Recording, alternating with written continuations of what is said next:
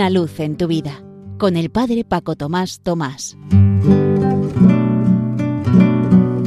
Queridos amigos de Radio María, os saludo muy cordialmente desde la parroquia San José en Las Matas, cerca de Madrid. Para estas semanas del mes de junio, del mes del corazón de Jesús, os propongo una nueva palabra para que impregne todo nuestro pensar, hablar y obrar.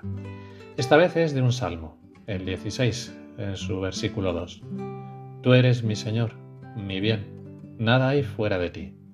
La frase para este mes está sacada del libro de los Salmos, que recoge las oraciones por excelencia inspiradas por Dios al rey David y a otros orantes para enseñarles cómo dirigirse a él.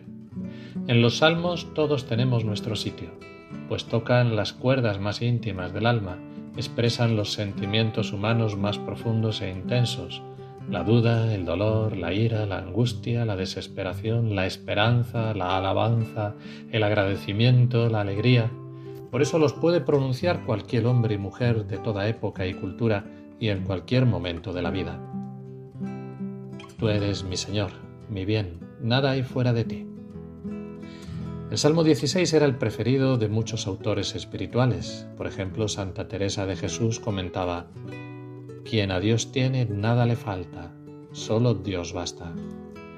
El padre Antonio Sfriki, teólogo de la Iglesia Ortodoxa, señalaba, este es el Salmo de la Resurrección, por eso la Iglesia lo reza en las primeras horas, ya que Jesús resucitó al alba. Este salmo nos da esperanza en nuestra herencia eterna y por eso lo encontramos bajo el título de Dorado. Quiere decir que es una palabra de oro, una joya de la Sagrada Escritura. Hasta ahí la cita de este Padre Antonios. Hagamos la prueba de repetirlo, pensando en cada palabra. Tú eres mi Señor, mi bien, nada hay fuera de ti.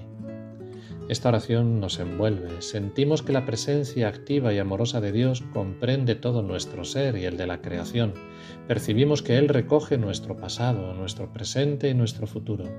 En Él encontramos la fuerza para afrontar con confianza los sufrimientos que nos asaltan por el camino y la serenidad para elevar la mirada más allá de las sombras de la vida a la esperanza.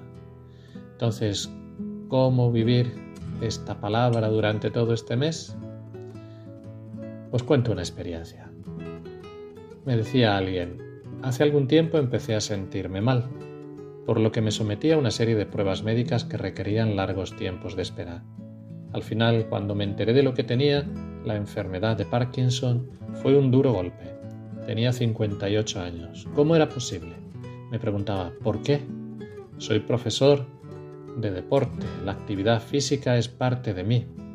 Me parecía perder algo demasiado importante, pero volví a pensar en la elección que había hecho cuando era joven Tú, Jesús abandonado, eres mi único bien. Gracias a los fármacos pronto empecé a sentirme mucho mejor, pero no sé exactamente lo que me sucederá. He decidido vivir el momento presente. Tras el diagnóstico se me ocurrió escribir una canción, cantarle a Dios mi sí. El alma se llena de paz.